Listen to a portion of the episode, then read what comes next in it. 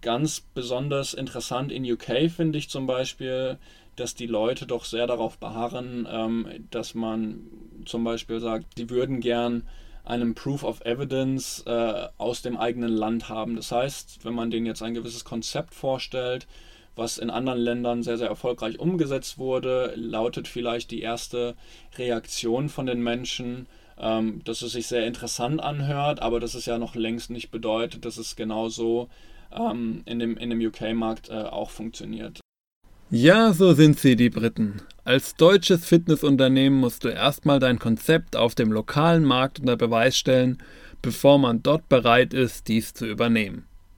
Dass das für einen Geräteausstatter erstmal vor eine große Herausforderung stellt, ist klar und erklärt auch, warum sich deutsche Fitnessunternehmen bisher so schwer auf dem britischen Fitnessmarkt tun. Welche Herausforderungen einem auf dem britischen Markt sonst noch erwarten, wie der Markt im Vergleich zum deutschen Markt dasteht und welche Tipps du beachten solltest, wenn du dort deine Karriere starten lassen möchtest, das alles verrät dir Stefan Rauch von eGym in der zweiten Folge von Hashtag Fitnessindustrie. Hallo und herzlich willkommen zur neuen Folge von Hashtag Fitnessindustrie, der Podcast über die deutsche Fitnessbranche. Mein Name ist Andreas, ich bin der Initiator des Podcasts und habe mich heute extra für euch aufgemacht nach London, solange das noch so einfach geht. Und ähm, treffe mich hier mit Stefan Rauch von eGym, einem der, so wie man ja auch dem Jonathan aus der ersten Folge glauben darf, innovationsten Unternehmen der Branche. Stefan ist National New Business Development Manager für eGym in Großbritannien. Ja, Stefan, hallo und herzlichen Dank, dass ich bei euch sein darf. Ja, servus Andi. Vielen Dank, dass ich bei deinem Podcast Gast sein darf. Und schön, dass es äh, geklappt hat und du den weiten Weg auf dich genommen hast. Äh, Freue mich sehr, dass du dabei bist. Die erste Folge mit dem Jonathan war ja schon sehr, sehr interessant. Deswegen bin ich gespannt, äh, wie das Gespräch heute läuft und äh, welche Erkenntnisse wir ziehen können. Wir werden garantiert äh, Erkenntnisse aus dem Gespräch heute ziehen können. Ähm, wir beide kennen uns ja im Grunde seit unserer Zeit bei eGym. Du warst weitaus länger bei eGym als ich, ähm, aber zumindest haben wir da eine ganze Zeit lang auch zusammen gearbeitet. Ähm, du hast dich auch noch äh, den Tempomachern meiner studentischen Unternehmensberatung ähm, später angeschlossen und warst mir da auch ganz persönlich eine große Stütze.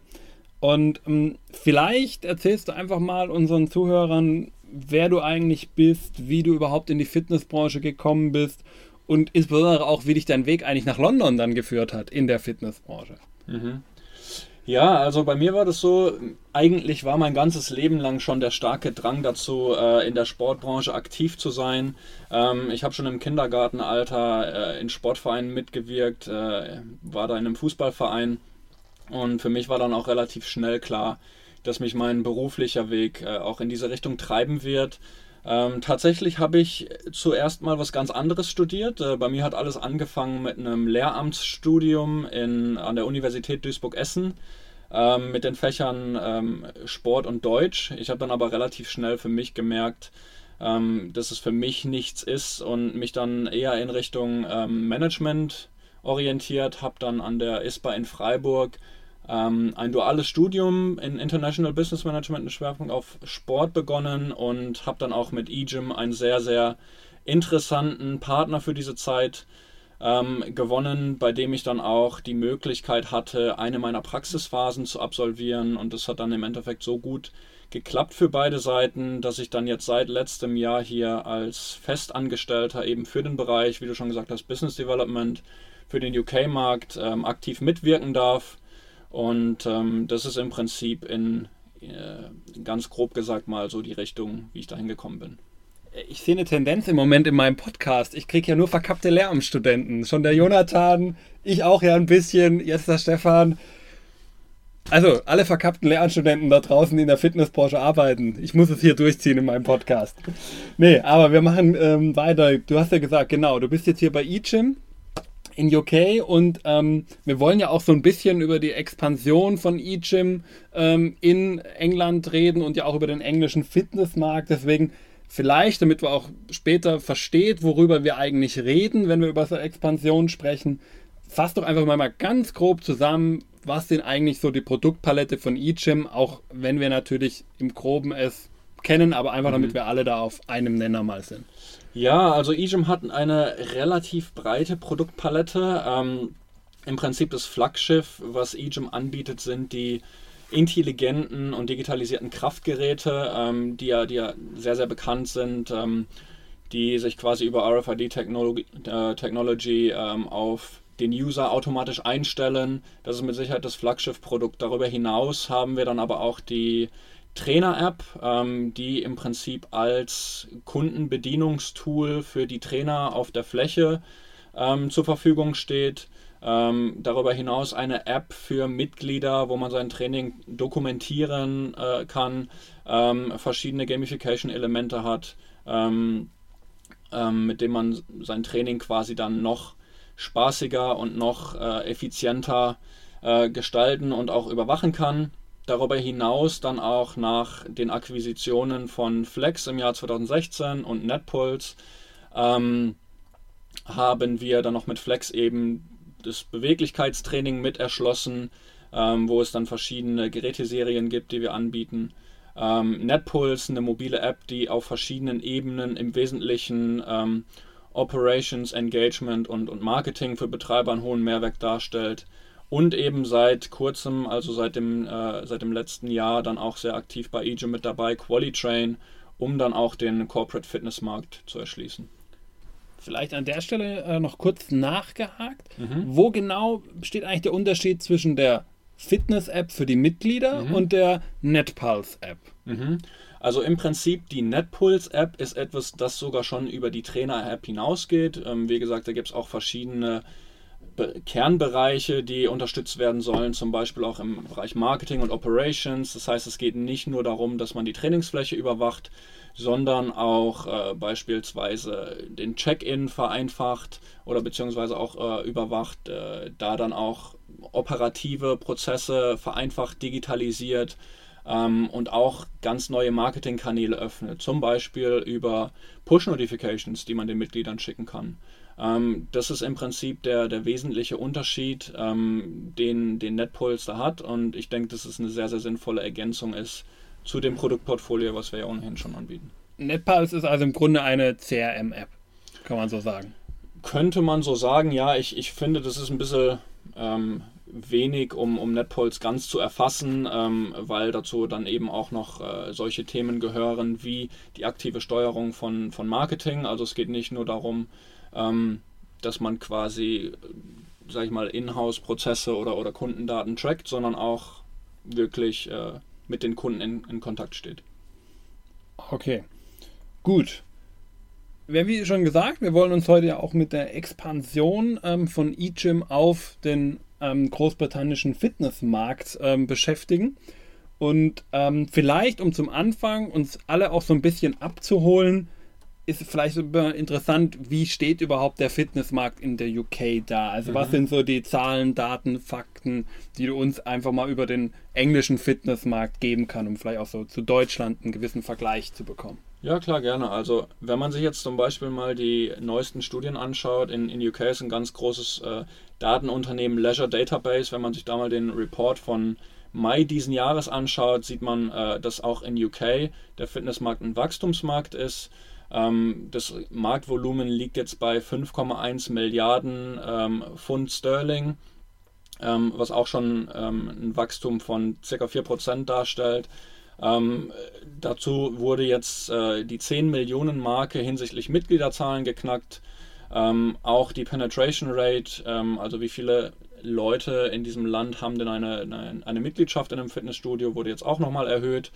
Ähm, da wurde jetzt quasi die 15%-Marke geknackt, sodass jetzt so über den Daumen gepeilt jeder siebte Brite ungefähr eine Mitgliedschaft im Fitnessstudio hat. Ähm, es gibt über 7200 Studios, wo es auch nochmal ein gewisses Wachstum gab. Ähm, und generell, um mal zwei verschiedene Ketten zu nennen, also wir haben jetzt zum Beispiel im Budget-Bereich, also im, im, ähm, im günstigeren Segment haben wir The Gym. Ähm, The Gym Group, die jetzt schon 2018 die äh, Anzahl der, der Facilities, die sie haben, ähm, wo die schon mehr als 200 betrug. Ähm, darüber hinaus haben wir jetzt noch, um mal einen Kontrast dazu zu nennen, im, im Public Sector haben wir GLL, also Greenwich Limited, äh, Greenwich Leisure Limited, ähm, haben wir jetzt auch einen Anbieter, der jetzt auch 2019 auch die 200 äh, Marke geknackt hat. Ähm, das ist im Prinzip, um mal so ein bisschen einen Einblick zu geben, wie es in UK aussieht. Ja, vielen Dank dir. Ähm, vielleicht auch jetzt hier, um den, äh, dir, lieber Zuhörer, auch so ein bisschen deutlich zu machen, wo jetzt da eigentlich der, ähm, der Unterschied oder vielleicht auch die Gemeinsamkeiten rein von den Zahlen mhm. mal liegen, wollen wir das mal gegenüberstellen. Also wir sehen ja im Moment, der deutsche Markt hat ein ähm, Volumen von 5,33 Milliarden Euro sind es mhm. in dem Fall. Der Wechselkurs ist jetzt Stand heute, wo wir hier sitzen, glaube ich 1,08 oder 1,09. Mhm. Also quasi ein Pfund ergibt 1,08 Euro. Wird leider nicht besser in letzter Zeit. Äh, ja, ähm, was mir heute zugutekommt. Ich werde mich heute Abend richten. Na egal. Ähm, aber, ähm, aber wenn man das mit den 5,1 Milliarden Pfund ähm, auf der anderen Seite sieht, sehen wir da, sind wir relativ auf einer Ebene. Mhm. Wer es noch genau wissen will, kann es nachher ausrechnen. Das mache ich jetzt nicht. Ähm, wir liegen auch mit 11 Millionen Mitgliedern in Deutschland relativ ähnlich auf dem Niveau ähm, von ähm, Großbritannien mit 10,4. Interessanter wird es eher, wenn wir uns eben die äh, Reaktionsquote, also die Penetration Rate, äh, uns angucken. Da liegen wir als Deutschland mit 13,4 Prozent doch nochmal deutlich hinter den 15,6 mhm. von Großbritannien. Da können wir vielleicht auch gleich noch drüber reden, woran das eventuell liegen könnte. Mhm. Ähm, und auch bei den Studios muss man sagen, die Anzahl an Mitgliedern, da brauchen wir einfach deutlich mehr Studios in Deutschland. Also wir haben 9343 Studios in Deutschland. Das sind natürlich die 7200 auf der anderen Seite in Großbritannien. Ich meine gleich 2000 Studios, über 2000 Studio Unterschied. Das ist eine Hausnummer.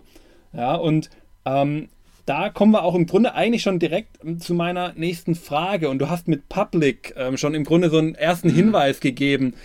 Aber vielleicht kannst du nochmal erläutern, worin sind, bestehen jetzt eigentlich diese Unterschiede zwischen dem britischen und dem deutschen Fitnessmarkt und mhm. wo sind sie sich vielleicht auch sehr ähnlich? Ja, also sehr ähnlich, wenn man jetzt mal von, von der Anzahl der Einrichtungen, die wir in den Märkten haben, ähm, absieht, sind sie natürlich bei so Sachen wie dem Marktvolumen. Ähm, das heißt, sage ich mal, die grundsätzlichen Eckdaten, ähm, wenn man jetzt sich auch die anderen europäischen Märkte anschaut, sind zwischen UK und Deutschland doch relativ vergleichbar miteinander. Ähm, Unterschiede bzw. Ähm, Feinheiten ähm, gibt es dann eher da, wenn man sich den Markt mal wirklich im Detail anschaut. Das heißt, eher so ein bisschen auf Mikrostrukturen schaut. Ähm, wie, wie, schon gesagt, der Public Sektor war sicherlich auch eine Facette, an die ich mich auch erst gewöhnen musste. Vielleicht erläuterst du an der Stelle auch mal, was mhm. eigentlich Public Sektor hier mhm. bedeutet. Public Sektor ist einfach der, der öffentliche Bereich. In Deutschland ist es ja eher so, dass ähm, die meisten Sachen, die mit äh, Gyms zu tun haben, eher im Bereich Kommerz laufen. Das heißt, es ist äh, sehr, sehr dass es private Anbieter sind, ähm, die dann auch sehr, sehr inhabergeführt sind. Wenn wir uns jetzt mal äh, die ganz, ganz großen Ketten auch anschauen, ähm, mit McFit und, und, und Cleverfit, da gibt es halt ganz viel, was äh, privat geführt ist. Ähm, in UK ist es zum Teil so, dass da auch sehr, sehr viel über die Councils, also über diese lokalen Behörden läuft. Ja, das kann man sich so vorstellen, dass es da größere Leisure Center, also quasi Freizeitcenter gibt, ähm, zu denen dann auch in den allermeisten Fällen immer ein, äh, ein Gym dazu gehört, ähm, die dann aber teilweise von dem Council selbst gemanagt werden, wo es aber auch die Option, die sehr, sehr verbreitete Option gibt, ähm, das an Firmen outzusourcen. Ich habe vorhin schon mal ganz kurz äh, Greenwich Leisure Limited erwähnt, also GLL abgekürzt. Ähm, was eins von, von mehreren großen Unternehmen ist, ähm, das quasi die, ähm, die operative Ebene, das heißt die, die äh, Instandhaltung und den Betrieb von solchen Anlagen übernimmt. Ähm, sowas war mir jetzt zum Beispiel aus dem deutschen Markt noch gar nicht so bekannt. Ich meine, da gibt es mit Sicherheit einige Sportvereine, ähm, zu, zu deren Angebot dann auch eine Mitgliedschaft gehört, wo man in einer, in einer Turnhalle dann vielleicht ein paar oder in einem anderen Raum Fitnessgeräte hat, aber dass es eben so ausgeprägt ist und teilweise dann wirklich auch ähm, sogar schon mit, dem, mit, dem, mit den Budget-Gyms mithalten kann.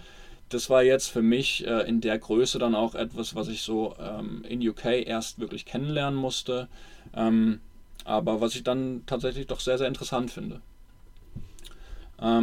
Darüber hinaus gehört zum Public Sektor dann aber auch sowas wie Gyms in Schulen, Universitäten, ähm, wo man dann sagen kann, okay, die bieten dann zum Beispiel auf einem Campus äh, Gym, ein Gym an mit Mitgliedschaften, ähm, wo man dann sagen kann, ähm, deren Zielgruppe sind dann zum Beispiel auch größtenteils Studenten oder Schüler, ähm, die sich da anmelden. Ähm, da gibt es wirklich ganz, ganz breit gefächerte äh, Businessmodelle, ähm, sehr, sehr interessant, die ich zumindest persönlich mit meinem Horizont jetzt so aus Deutschland noch gar nicht so kannte. Ja, ich denke auch, da ist vielleicht auch ein sehr interessanter Vergleich zu ziehen, dass wir ja hier in, in Deutschland eigentlich die Sportvereine erst relativ spät und im Endeffekt, wenn man ehrlich ist, ob jetzt der Sportverein es direkt anbietet, aber im Endeffekt ja staatlich gefördert ist oder ob es der Staat über seine Councils hier in mhm. ähm, England direkt macht. Ähm, es ist ja im Endeffekt das Angebot, das quasi public angeboten werden. Da zähle ich jetzt auch die Sportvereine auch dazu in Deutschland, die ja hier erst sehr spät gekommen sind. Also da hat ja im Grunde der öffentliche Bereich viel früher das Potenzial wahrscheinlich dann auch irgendwo erkannt in Großbritannien und hat deswegen da auch seine Position so stärken können, währenddessen in Deutschland ja die Sportvereine zumindest verspätet, teilweise auch gar nicht auf den Zug aufgesprungen sind und auch heute ja mit ähm, schwindenden Mitgliederzahlen durchaus zu kämpfen haben. Genau, ja. Im Prinzip, ähm, ich denke auch, das wird vielleicht einer der Gründe sein, warum UK eine leicht höhere Penetration Rate hat, weil es halt ein bisschen, sage ich mal, breiter aufgestellt ist und weil wir hier mit UK Active auch einen nationalen Verband haben, der wirklich extrem eng mit den äh, größeren Playern der Fitnessbranche kooperiert. Also um nochmal weiter auf das Thema Unterschiede zwischen Deutschland und, und UK einzugehen, ähm, mit UK Active haben wir wirklich einen nationalen Verband, ähm, der sich da wirklich sehr, sehr dafür einsetzt, ähm, auch für die Kooperation zwischen äh, der NHS, also dem National Health System, ähm, und den Fitnessanbietern. Ähm, zum Beispiel, was wir auch, äh, was ich auch sehr bemerkenswert finde, ist, dass UK Active ja zahlreiche Events äh, anbietet, wo die ganze Branche sich versammelt. Ähm, besonders erwähnenswert finde ich hier, im Juni gibt es zum Beispiel die UK Active Awards, ähm, wo die Branche sich dann auch ein bisschen, sag ich mal, glamouröser in Schale wirft und gemeinsam zum einen natürlich diskutiert, was können wir verbessern, zum anderen aber auch ähm, gemeinsam Erfolge feiert. Da werden zum Beispiel nationale ähm, und regionale Awards verliehen an zum Beispiel besonders gut laufende Anlagen, die dann gewählt werden. Ähm, und das finde ich halt einfach drückt ein bisschen auch aus, ähm, inwieweit man hier wirklich gemeinsam versucht, Dinge anzugehen, ähm, Sachen zu, zu diskutieren, aber auch ähm, auf Erfolge zurückzublicken und diese auch dann gemeinsam zu feiern. Und, und das äh, finde ich, find ich sehr, sehr sympathisch. Genau, in Deutschland stehen da, denke ich, sich Public und Private Sektor wahrscheinlich eher ein bisschen äh, als ähm, Kontrahenten gegenüber. Ähm, vielleicht, um auch hier auf dem Thema noch so ein bisschen weiter zu gehen, ähm, auch da hast du mit dem Wort mir sogar schon ein bisschen was vorweggenommen, wo ich aber gerne nochmal drauf ähm, ansiedeln möchte, weil so ein Award spricht ja auch immer für die Auszeichnung von etwas gut umgesetzten, vielleicht auch einem Trend. Und das wäre auch im Grunde meine Frage so ein bisschen an dich. Wenn wir jetzt mal zum Beispiel nach Deutschland gucken, ähm, der DSSV veröffentlicht ja jedes Jahr so die wesentlichen Trends, die er sieht. Und ähm, da haben wir jetzt zum Beispiel in Deutschland im Moment steht ganz oben qualifizierte Trainerinnen und Trainer als der Top-Trend. Ähm, man nimmt es mir bitte nicht übel, liebe Zuhörer, aber mir macht das ehrlich gesagt Sorge, wenn Qualifikation ein Trend ist, ähm, weil für mich das die Frage offen lässt, was war davor da. Ja, und ich ähm, habe bei so einem wichtigen Thema wie der Gesundheit des Menschen mache ich, bin ich persönlich da ehrlich gesagt, finde ich es nicht gut, wenn das erst als Trend kommen muss und nicht grundsätzlich Voraussetzung und Basis darstellt von allem. Aber das ist meine persönliche Meinung. Da will ich jetzt auch gar nicht so groß auf diesem Thema rumreiten, sondern wie gesagt, wir haben qualifizierte Trainerinnen und Trainer als ein Trend. Es folgen Fitnessprogramme für Best-Ager, für Senioren. Dann auch so ein Thema, was im Grunde auch bei ICHIM mit reingeht, Dokumentation und Messung der Trainingseffektivität. BGM ist ein großes Thema und ähm, komplementiert wird diese Top 5 durch Gesundheitscoaching. Soweit mal Deutschland, was zumindest der Verband sagt. Trends kann man ja sowieso immer streiten, da wird sicherlich auch jeder noch ein bisschen einen anderen Eindruck haben. Aber wie sieht es hier aus denn in Großbritannien? Man sagt ja gerne mal, die angloamerikanischen Länder sind uns da immer ein bisschen voraus. Ähm, auf dem Flug hierher habe ich einen Handelsblattartikel gelesen, da explizit drin, London ist bei den Trends Deutschland immer vier bis fünf Jahre voraus. Äh, wie siehst du das? Gut, also ich, ich glaube, ähm, dass das Handelsblatt da vielleicht auch eine etwas äh, reißerische Überschrift gewählt hat. Es war nicht in der Überschrift, es war im Text. Im Text. Musste okay. man erst drauf stoßen. Okay, ähm, also ich würde jetzt sagen, vier bis fünf Jahre hattest du gesagt. Ähm, würde ich jetzt vielleicht sagen, ist ein bisschen übers Ziel hinausgeschossen. Ähm, aber ich verstehe schon, schon, was du meinst. Ähm, gerade so, ein, so eine Institution wie der DSSV ähm, ich, ich verstehe, wo diese Einschätzungen herkommen und, und diese, diese Trends herkommen. Das sind ja im Prinzip einfach nur Sachen, wo man sieht, wo man glaubt, okay, da bewegt sich vielleicht dieser Markt in diesem Jahr noch, noch stärker hin.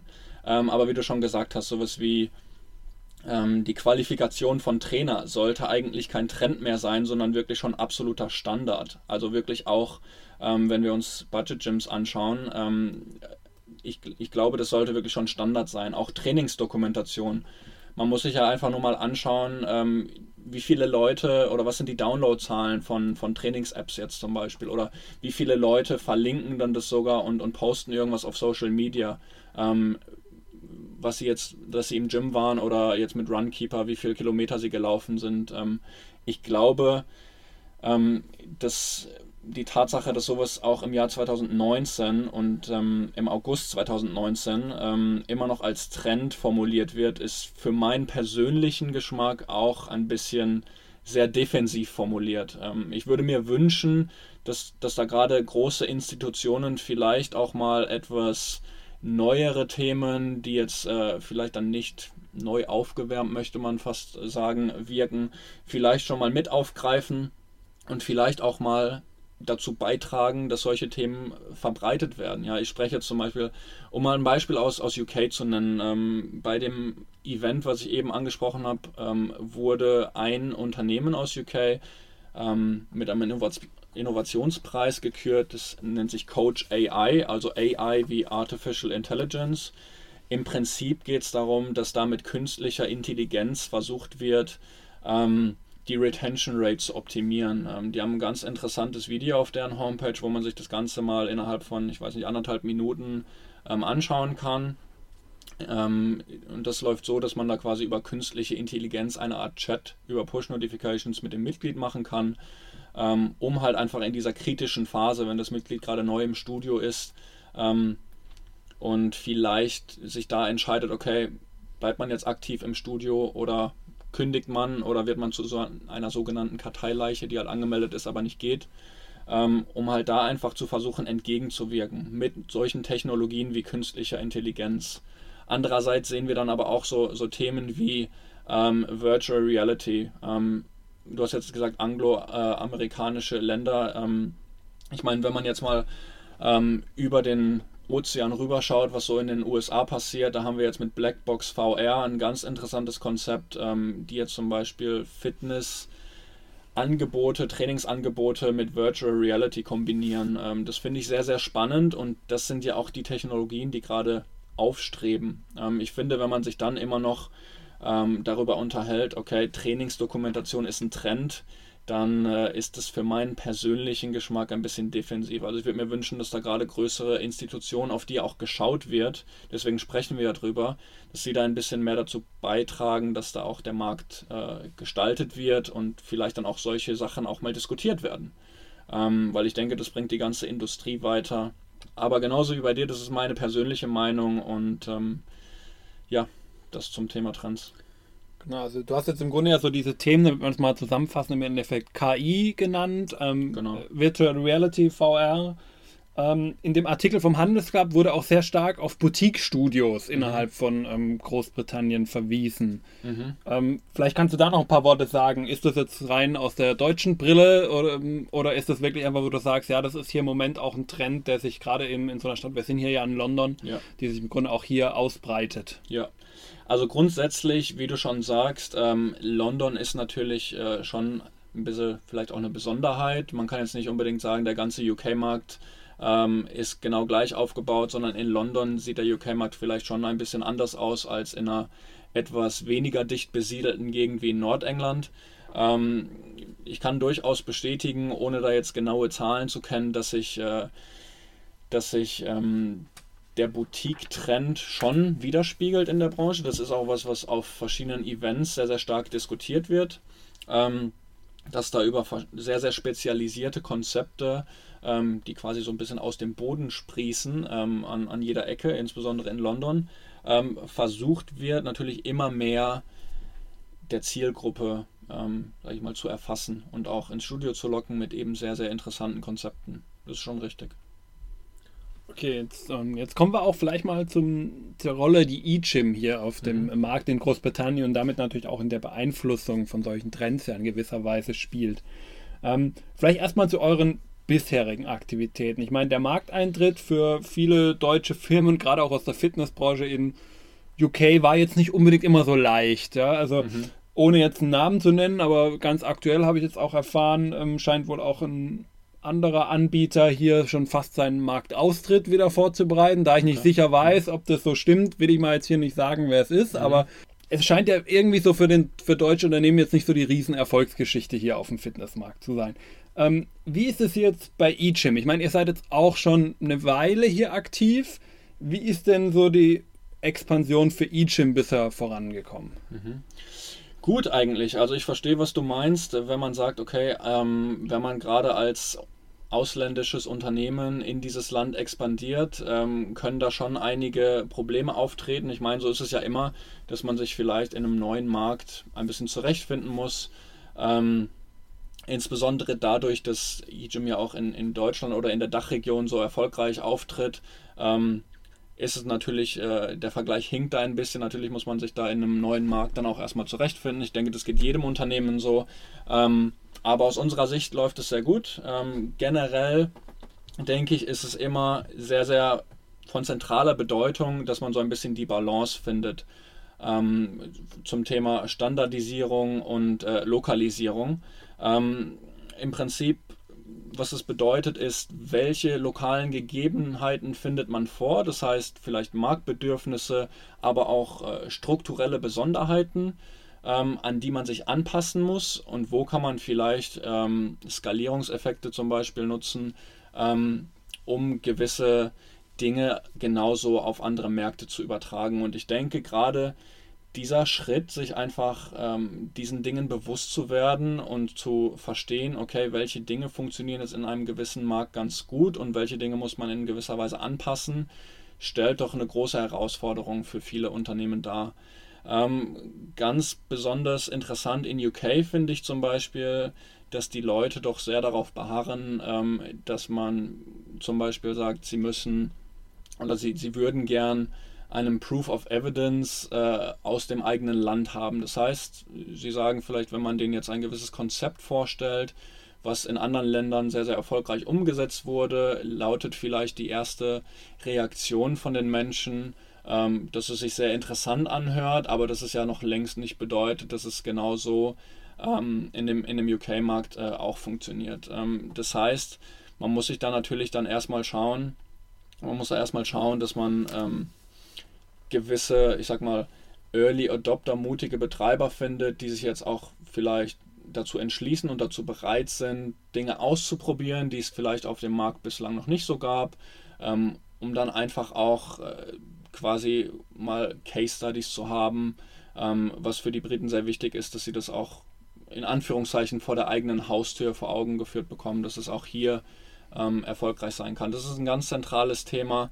Ähm, darüber hinaus ähm, würde ich sagen, was sich natürlich mit Sicherheit anbietet, ist, sich als Unternehmen auf strategischer Ebene einfach mal anzuschauen, welche Facetten gibt es im Marketingmix. Da kann man sich klassisch die 4Ps, 7Ps, 11Ps, 13Ps, wie auch immer man es haben möchte, kann man sich mal anschauen und dann einfach zu überlegen, welche Facetten dieses Marketingmix müssen wir für ein gewisses Land anpassen ähm, und welche können wir so beibehalten. Das geht jetzt nicht nur unbedingt um, um sprachliche Themen, sondern wenn man sich jetzt vielleicht auch einen anderen Markt anschaut, Südeuropa hat vielleicht andere makroökonomische äh, Voraussetzungen als zum Beispiel die Dachregion oder ganz besonders Deutschland. Ähm, was hat es jetzt für Auswirkungen auf unseren Marketingmix? Da vielleicht auch die Frage, weil wir hast ja auch im Grunde den Marketingmix angesprochen und dann ja. verweise ich gleich mal aufs erste P, nämlich aufs P des Produkts. Ja. Ähm, mit welchen Produkten geht ihr denn ganz speziell überhaupt an den UK-Markt? Mhm. Sind es überhaupt alle eChim-Produkte, so wie wir sie kennen, wie mhm. du sie auch vorhin kurz vorgestellt hast? Oder gibt es auch bestimmte Sachen, die aus bestimmten Gründen hier rausfallen, sekundär sind? Ist mhm. da auch vielleicht ein Unterschied in der Herangehensweise auf Produktebene im Vergleich zu Deutschland? Also grundsätzlich haben wir bei uns in UK die Vision vom vollständig, von der vollständig vernetzten Trainingsfläche, Fully Connected Training Floor. Ähm, das heißt, dass wir quasi sagen, okay, wir haben digitalisierte Kraftgeräte, die Apps, wir haben NetPulse und wir haben auch eFlex. In Deutschland gibt es ja zum Beispiel auch analoge Serien von Flex. In UK haben wir nur eFlex. Ähm, das heißt, die elektronische Version, die dann auch an unsere Cloud angebunden ist ähm, um einfach diesem, die, äh, dieser Vision gerecht zu werden, der vollständig vernetzten Trainingsfläche. Also alles, was wir anbieten, ähm, inklusive der Partner, mit denen wir vernetzt sind, äh, gehört zur vollständig vernetzten Trainingsfläche. Ist das im Endeffekt nicht auch schon fast ein Hinweis darauf, wenn ihr sagt, ihr geht eigentlich nur mit den digitalen Parts eures Produkts hier auf den Markt, dass ihr der Meinung seid, dass Großbritannien auf der digitalen Ebene einfach weiter ist und deswegen gehen wir jetzt auch eben mit digitalen Produkten nur auf den Markt? Ich würde nicht unbedingt unterschreiben, dass wir sagen, Großbritannien ist so weit fortgeschritten, ähm, dass wir hier nur digitale Produkte verkaufen können, sondern ich würde halt einfach äh, sagen, dass wir das für die beste Strategie halten, um ähm, wirklich unsere Vision voranzutreiben in diesem Markt. Also ähm, es gibt dann tatsächlich auch, wie gesagt, in den weniger dicht besiedelten, ähm, weniger dicht besiedelten Gegenden in UK auch vereinzelt Betreiber, ähm, wo man dann vielleicht auch äh, noch ein bisschen, ähm, sage ich mal, auf, auf Education-Basis dann auch ähm, die Leute begleiten muss, beraten muss ähm, und dann auch wirklich erstmal erklären muss, was sind denn die besonderen Vorteile von digitalisierten Konzepten, jetzt auch zum Beispiel mal ganz besonders in Hinsicht auf ähm, auf Datenschutz, äh, was ja im, im letzten Jahr auch ein, ein, sehr großes Thema war mit der Änderung. Ähm, da würde ich jetzt nicht unbedingt sagen, dass, dass der UK generell sehr, sehr weit fortgeschritten ist. Aber es ist halt einfach eine, eine strategische Entscheidung, dass wir sagen, dieses, ähm, diese Marketing-Message und diese Produktpalette ist in ein in sich ab, ziemlich gut abgerundetes äh, Konstrukt ähm, von dem wir überzeugt sind und wovon wir denken, dass wir in diesem Land den größten Mehrwert für Betreiber schaffen können. Hier eventuell auch ein Produkt ähm, so ein bisschen das äh, Flaggschiff, der voranprescht, der so ein bisschen den Gym Entry quasi für euch als äh, Ausstatter vorbereitet, der dann die anderen Produkte reinbringt? Oder ist es wie würdest du sagen? Ja, vielleicht gebe ich, bevor ich jetzt irgendwie ein Oder hier gebe, gebe ich lieber mhm. die Frage direkt an dich. Ja, also sicherlich gibt es ähm, verschiedene Konzepte, die wir mit den äh, einzelnen Studiobetreibern und Entscheidungsträgern besprechen können. Ähm, das ist ja auch ähm, der Grund, warum wir uns nicht als äh, purer Gerätelieferer und Verkäufer betrachten, sondern eher als, ähm, als, als Konzeptberater, um wirklich auch den Studios unter die Arme zu greifen, mit unserem Expertenwissen dann auch wirklich zu helfen, ähm, das Konzept ähm, des Gyms ähm, zu optimieren. Sicherlich gibt es da von Case Study zu Case Study verschiedene Optionen, ohne da jetzt zu tief in Vertriebsstrategien äh, einzutauchen, ähm, aber da gibt es dann doch schon verschiedene ähm, verschiedene, sage ich mal, Produktkombinationen oder auch ähm, Anordnungen, ähm, die dann, sage ich mal, eher für den Einstieg in die digitale Welt geeignet sind, als jetzt ähm, andere Kombinationen, die jetzt wirklich schon ein bisschen fortgeschrittener sind. Wie steht es denn da um den Erfolg? Also, wo steht eChim im Moment in UK? Ähm, wir können es einfach mal beispielhaft machen. In Deutschland geistert immer so ein bisschen die Zahl von über 1000 ausgestatteten Clubs, was immer ausgestattet dann auch bedeutet. Mhm. Ähm, das wäre im Grunde schon eine zweistellige Prozentzahl ähm, in Deutschland, was an Gyms, äh, die ausgestattet sind, äh, zuzurechnen ist. Aber wie ist es hier in UK? Also wo mhm. steht im Moment die Expansionsstrategie in UK? Mhm.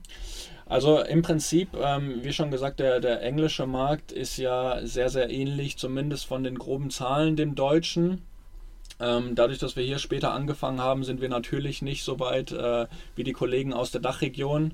Ähm, auch wenn wir es uns natürlich äh, wünschen würden, dass wir da einen ähnlichen Erfolg verzeichnen können, schon bald äh, wie Deutschland. Allerdings äh, arbeiten wir da noch, noch mit äh, und müssen wir daran auch noch mit, mit äh, Schweiß und Fleiß quasi unseren Teil dazu beitragen.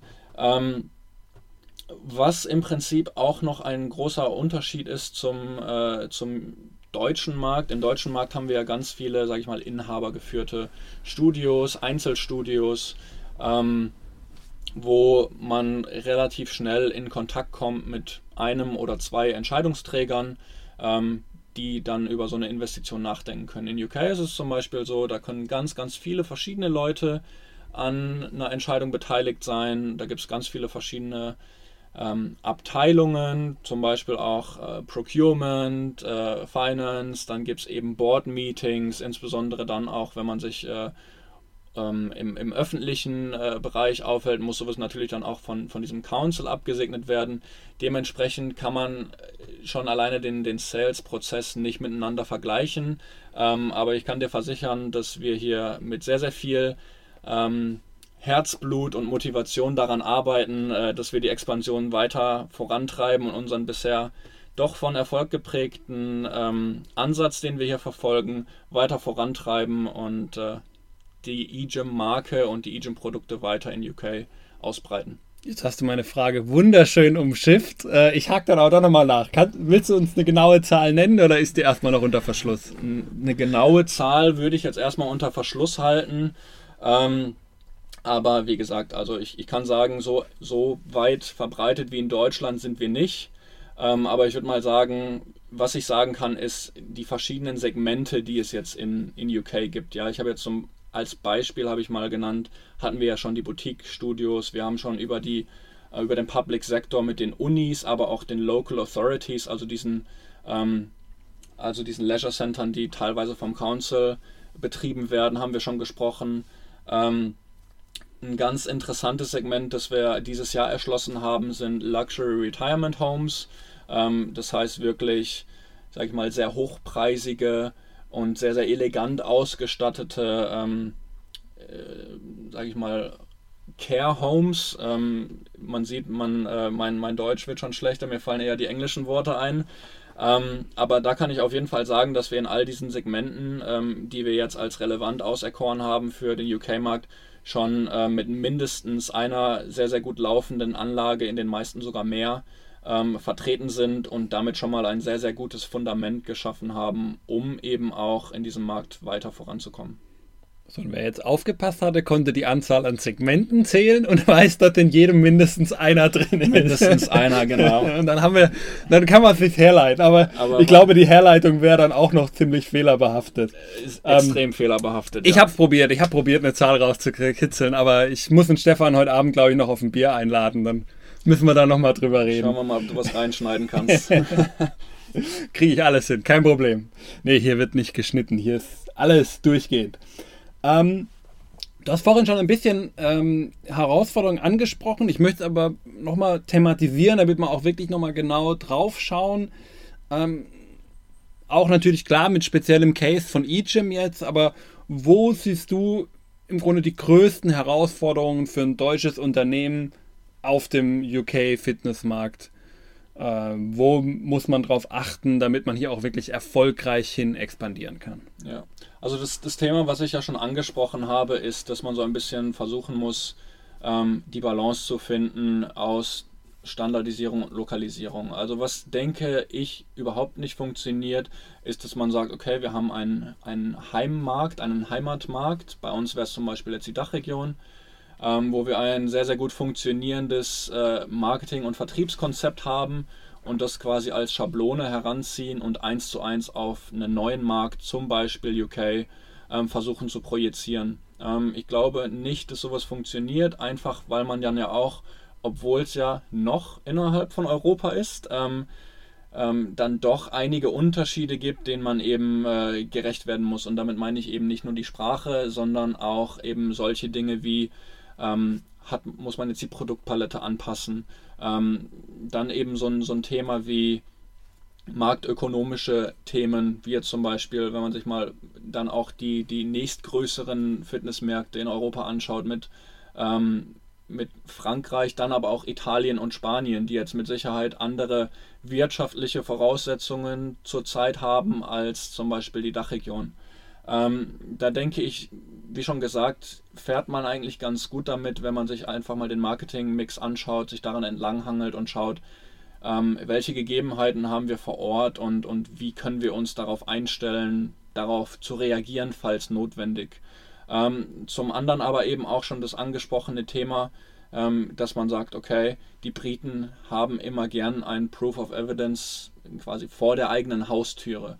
Ähm, da muss man dann halt auch einfach als Unternehmen, klar kann man sich gut vorbereiten und Dinge lokalisieren, aber man muss dann halt auch einfach zum einen ähm, das ein, zum einen das Glück haben, zum anderen aber auch die Überzeugungskraft, um Early Adopter, also so, sage ich mal mutige, ähm, mutige Auftraggeber quasi äh, davon zu überzeugen, solche Dinge einfach mal auszuprobieren ähm, und dann daraus eben abzuleiten, okay, das funktioniert gut im Markt und mit Hilfe dieses in Anführungszeichen Proof of Evidence kann man dann vielleicht auch andere davon überzeugen, dass eben ähm, die Serviceleistung oder das Produkt, was man anbietet, ähm, eben auch in UK sehr, sehr gut äh, funktioniert.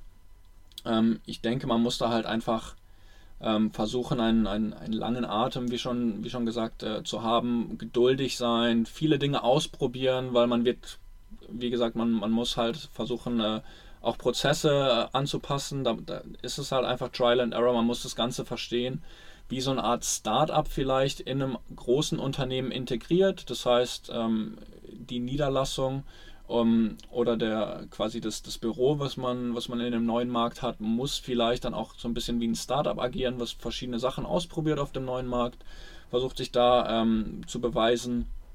Und ähm, ja, dann gehört natürlich auch so ein bisschen da das Durchhaltevermögen dazu.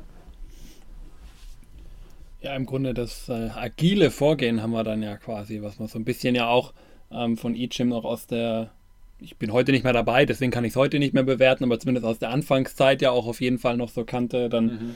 im Endeffekt ja diese Art, wie man da den deutschen Markt auch angegangen ist, im Endeffekt auch auf die anderen Märkte, zumindest von der Vorgehensweise, unabhängig vom Detailgrad dann im Einzelnen, wie man es dann prozessual macht, aber zumindest von der Vorgehensweise, glaube ich, ja dann auch als schönes Beispiel heranziehen kann.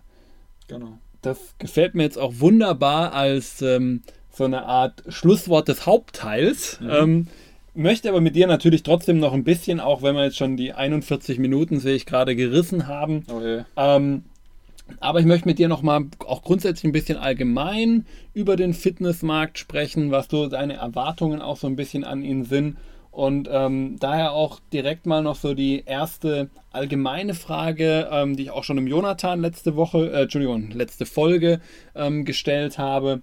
Ähm, er hat ja damals auch, also wie sich der Fitnessmarkt im Endeffekt in Zukunft entwickeln wird, deiner Meinung nach. Er hat gesagt, er sieht hier eher, dass der klassische Fitnessmarkt zu kämpfen haben wird und es nicht mehr die Wachstumsraten äh, geben wird, äh, die wir so in den letzten Jahren gewohnt waren und da spiele ich auch gerade jetzt den Ball an dich und frage, kannst du das so unterstreichen, was der Jonathan da gesagt hat, oder würdest du ihm da eher widersprechen und bist da anderer Meinung? Also ich kann definitiv verstehen, ähm, woher der Jonathan diesen Ansatz hat. Ähm, ich glaube auch, dass ähm, der klassische Fitnessmarkt, wie, ihn, wie wir ihn vielleicht bisher kannten, irgendwann halt an ein gläsernes Dach stoßen wird. Ich meine, klar, ähm, dadurch, dass das Gesundheitsbewusstsein ähm, immer weiter steigt, ähm, hat man natürlich so ein bisschen den Komfort, dass die Branche an sich ja auch wächst und dass das natürlich auch ähm, Investoren anlockt und äh, dass sich das Ganze dann so ein bisschen, sag ich mal, gegenseitig pusht. Ähm, was ich aber quasi so ein bisschen ähm, befürchte oder sogar vermeiden möchte, ähm, vermeiden wollen würde, ähm, ist, dass man sich quasi dann auf diesen Gegebenheiten ausruht. Ähm, dass man quasi sagt, okay, wir, ein Trend ist jetzt zum Beispiel die Dokumentation. Darüber haben wir jetzt vorhin schon gesprochen. Das ist mir ein bisschen zu defensiv. Ich glaube, dass man halt einfach ähm, diesen Schwung nutzen muss, vielleicht auch mal ähm, ähm, out of the box äh, denken muss, vielleicht neue Sachen anstoßen muss. Ähm, ich denke, dass man sich äh, auch sehr, sehr stark darauf äh, fokussiert, ähm, die Leute, die bisher schon an einem Fitnessstudio interessiert sind, ähm, dass man immer weiter versucht, diese Leute zu, auch im Marketing ähm, anzusprechen. Ähm, wo für mich allerdings das viel größere Potenzial gibt, und das ist auch das, ähm, was bei eGym sehr, sehr oft ein Kernthema ist, ähm, ist, dass man vielleicht den Rest der Bevölkerung sich mal anschaut. Ähm, warum gehen die denn eigentlich nicht ins Fitnessstudio? Wenn man jetzt mal eine glatte Zahl nimmt, 15%, dann haben wir hier 85% der Leute, die nicht ins Fitnessstudio gehen. Ich meine, eine 100%-Quote werden wir nie erreichen, das ist utopisch. Ähm, aber warum muss man denn zum Beispiel jetzt als, als Premium-Anbieter sich mit einem Budget-Gym um sag ich mal, die 15% streiten, wenn man sich doch auch, wie jetzt zum Beispiel ein ganz innovatives Boutique-Konzept, sich auch darum bemühen kann, vielleicht mal die Einstiegsbarrieren ähm, von einem klassischen Fitnessstudio anzuschauen. Das heißt, was sind denn wirklich diese Barrieren, warum kommen die Leute denn nicht in, in mein Gym? Und dann versuchen, daraus ein Konzept zu entwickeln und zu sagen, ich mache jetzt mal einen ganz anderen Ansatz. Ähm, um dann auch wirklich zu sehen, okay, wie, wie, wie wirkt sich das denn auf diese potenzielle neue Zielgruppe aus? Ähm, nur um da mal ein ganz, ganz kurzes Beispiel zu nennen aus UK. Wir haben da eine, ähm, ein Boutique-Gym, ähm, das ist in Egham, westlich von, von London direkt, ähm, was sich jetzt zum Beispiel darum dreht, dass sie eine, besondere Wohlfühlatmosphäre geschaffen haben. Ähm, sie haben im Prinzip äh, eine, eine sehr, sehr kleine Trainingsfläche mit sowohl eGym-Geräten als auch eFlex-Geräten und einem Flotation-Pod, ähm, was im Prinzip auch, auch, so ein bisschen in die Wellness-Richtung geht. Aber da geht es im Prinzip um die Richtung, in die Richtung, dass die Leute sich sehr wohl fühlen, ähm, dass da keine, sage ich mal, äh, stickige Luft ist, es ist laut, die Leute sprechen kaum miteinander, sondern da geht es wirklich darum, die Leute sollen sich gut fühlen, sie sollen eine gute Zeit haben, die Zeit, die sie da verbringen, soll eine gute Investition sein sowohl im Bereich Gesundheit als auch so ein bisschen im Bereich Entertainment. Sie sollen sich einfach gut behandelt fühlen. Und wenn man das jetzt zum Beispiel mal mit einem klassischen Fitnessstudio vergleicht, ist es ein ganz anderer Ansatz, ähm, was dann natürlich auch dazu führt, ähm, dass sich ganz andere Zielgruppen dafür interessieren. Und das sind jetzt zum Beispiel die Dinge, die ich als notwendig erachte, ähm, um einfach mal so ein bisschen über den Tellerrand hinauszuschauen und wirklich auch dafür zu sorgen, dass dieses Wachstum, was wir haben, so ein bisschen weiter vorangetrieben wird. Denn ich denke, wenn man sich auf ähnliche Sachen immer zu spezialisiert, dann ähm, ist dieses Potenzial dann auch irgendwann ausgeschöpft. Deswegen würde ich sagen, innovative Ansätze sich überlegen, ähm, was können wir anders machen, was können wir neu machen, um dann auch eben äh, davon zu profitieren, dass man vielleicht auch neue Zielgruppen erschließt. Man sollte natürlich dazu auch immer sagen, auf der anderen Seite ist es durchaus aber auch eine Argumentation, dass ein Discount-Studio überhaupt erst mit seinen niedrigen Preisen das Produkt empfänglich macht für größere Kundenkreise als eben ein dann sicherlich teureres Boutique-Studio. Das ist aber immer, man kann beide Seiten sehen, deswegen ähm, würde ich jetzt auch gar nicht ähm, eine größere Diskussion aufmachen, allein schon wegen der fortgeschrittenen Zeit, die wir natürlich auch schon haben. Ähm, aber du hast ja auch schon so ein bisschen angesprochen, ähm, da lagen ja auch so wieder so ein paar Trends drin, die du da gesagt hast. Ähm, Gibt es da vielleicht auch so ein, so Trend, wo du im Moment sagst, der schwappt vielleicht auch demnächst rüber nach Deutschland von UK? ähm, wo dann auch wieder so ein Potenzial darin liegt, dass man eben vielleicht dann wieder neue Kundengruppen angehen könnte? Also ich denke, es gibt derzeit auf dem Markt extrem viele ähm, sehr, sehr interessante Ansätze, die aber noch nicht den Weg in, sage ich mal, in die für die breite Masse gefunden haben. Ich habe ja schon das, das äh, Konzept von Coach AI angesprochen, über künstliche Intelligenz die Retention zu verbessern, ähm, weil ich eben auch ähm, denke, die klassische Situation im Januar wird es wieder genauso aussehen. Viele Leute kommen ins Studio, sind hochmotiviert, ähm, sagen, okay, dieses Jahr gehe ich ins Fitnessstudio, das ist mein guter Neujahrsvorsatz, sind aber dann Ende Februar oder so spätestens raus, weil sie halt einfach, ähm, sag ich mal, die Motivation nicht finden. Und da zu versuchen, mit neuen Technologien, mit frischen Ansätzen wirklich die Leute dabei zu halten, Ähm, das fände ich jetzt zum Beispiel ähm, fände ich äh, ein, ein sehr, sehr interessantes Konzept. Ähm, Coach AI hat da mit Sicherheit einen guten Ansatz gewählt. Blackbox mit dieser Virtual Reality Geschichte würde ich mir wünschen, ähm, dass das fortgesetzt wird. Das finde ich sehr, sehr interessant. Ähm, aber ja, im Prinzip äh, gibt es da ganz viele verschiedene Ansätze auf der ganzen Welt, wo ich mir natürlich hoffe, dass die äh, weiter vorangetrieben werden. Ähm, lass mich vielleicht auch nochmal ein anderes Thema ansprechen. Ähm, vielen geht es ja durchaus vielleicht auch wie dir, gerade denke ich Leuten, die jetzt vielleicht auch im dualen Studium sind, im Fitnessbereich, ähm, wo auch sich irgendwann mal gesagt haben, ey, so in die UK zu kommen, auch wenn es vielleicht potenziell ein bisschen schwieriger in Zukunft wird, aber das heißt ja nicht unmöglich, ähm, ist für mich durchaus auch ein Karriereziel, mal eine Zeit lang hier zu arbeiten, so vielleicht auch direkt nach dem Studium, so wie es ja zum Beispiel auch bei dir der Fall war. Mhm. Und ähm, da vielleicht auch so die Frage, hast du da vielleicht auch einen Karrieretipp ähm, an diese Leute, ähm, die dir das nachmachen wollen und hier arbeiten möchten? Also was war so der Weg, wo du sagen kannst, der hat für dich gut funktioniert? Mhm. Ja, absolut. Also was für mich sehr, sehr gut funktioniert hat, ist das Thema Beharrlichkeit. Ähm, also ich habe 2015 äh, angefangen bei eGym, ähm, bin aber erst 2018 nach UK gekommen. Ähm, man relativ schnell fällt auf, dass da ähm, drei Jahre dazwischen gesteckt haben, wo ich dann auch sagen muss, dass ich wirklich so ein bisschen ähm, den Country Head, der, der damals äh, bei UK gearbeitet hat, so ein bisschen, ähm, äh, sage ich mal, belagert habe ähm, mit Anfragen. Bei mir war schon ähm, auch mit, mit der Ausrichtung des, des Studiums ähm, International Business immer schon so ein bisschen der Wunsch gegeben, auch mal über die Grenzen des Landes hinauszuschauen. Ähm, dadurch, dass sich meine Kenntnisse in anderen Fremdsprachen äh, so ein bisschen in, in Grenzen halten. Ähm, das heißt, mein, mein Französisch ist jetzt sicherlich äh, verbesserungswürdig. Ähnlich sieht es mit Spanisch und Italienisch aus. Ähm, war dann natürlich erstmal England, äh, zumindest in, in Europa, sehr, sehr naheliegend. Ähm, und dementsprechend habe ich auch schon sehr, sehr früh angefangen, mich damit auseinanderzusetzen. Ähm, natürlich hat es mir da in die Karten gespielt. Ähm, dass bei, äh, bei eGym dann äh, auch eine Niederlassung bzw. dann, dann ein Standort in, in London ähm, ähm, eröffnet wurde. Und was, was mir da eben quasi geholfen hat, war einfach Beharrlichkeit. Ich habe immer mein Interesse hinterlegt. Ich habe immer gesagt, hey, wie sieht es denn aus? Braucht ihr jemanden? Braucht ihr jemanden? Ähm, irgendwann ähm, hat dann mal der Country hat gewechselt, äh, meine jetzige Chefin hat es übernommen und ähm, ich habe dann auch bei HR dauerhaft mein, mein Interesse gelegt und irgendwann habe ich dann tatsächlich mal auch durch sie dann äh, äh, die Chance bekommen, mich hier zu beweisen. Ähm, und das hat dann so gut funktioniert, eben wie gesagt, für beide Seiten, dass ich dann äh, zum Glück dann auch diese Möglichkeit bekommen habe, hier fest einzusteigen.